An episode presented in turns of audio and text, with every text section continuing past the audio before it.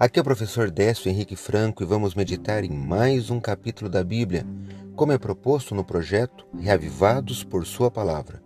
Hoje veremos Êxodo capítulo 16. O principal tema deste capítulo é o cuidado de Deus com o seu povo no deserto. Aqui eles recebem codornizes e o maná.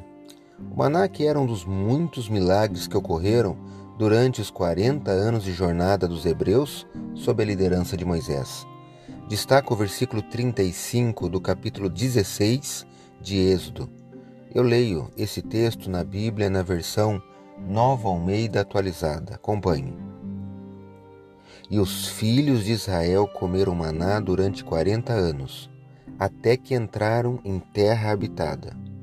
Comeram maná até que chegaram aos limites da terra de Canaã. Êxodo 16, 35.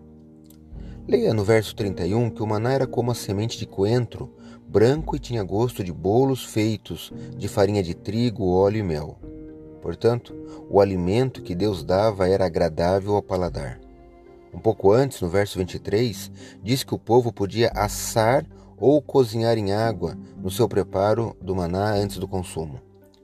O que sabemos do maná na Bíblia? Primeiro, foi o principal alimento nutritivo para Israel por 40 anos. Segundo, era fornecido em quantidades grandes e todos podiam pegar a quantidade que necessitasse.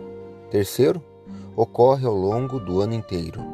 Quarto, aparecia somente em seis dos sete dias da semana, pois Deus estava ensinando aquele povo, que tinha sido escravo, a respeitar e guardar o dia de sábado que é o dia de descanso ensinado na Bíblia. E quinto, o maná criava bichos se fosse guardado por dois dias, exceto no sábado. Obviamente, este maná era um milagre de Deus, sendo um tipo de Cristo que desceu do céu. Jesus falará sobre isso depois em João capítulo 6, versos 32 a 40. As instruções para colher o maná eram inequívocas cada família tinha de colher quantidade suficiente para o consumo de um dia. Nesse episódio, a lição de Deus para Israel, como também para os cristãos da atualidade, é que os crentes têm de depender de Deus dia após dia. A vida de Cristo no cristão é preservada a cada momento por sua permanência em Deus.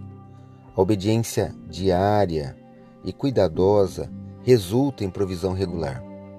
O descuido traz perturbação e julgamento. Israel aprendeu a colher o maná pela manhã, antes que o sol o derretesse. Comparando, o alimento espiritual colhido pela manhã cedo suporta o calor do dia. Pense nisso.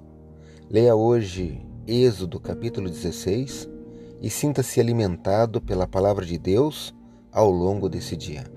Receba meu abraço e até o próximo episódio.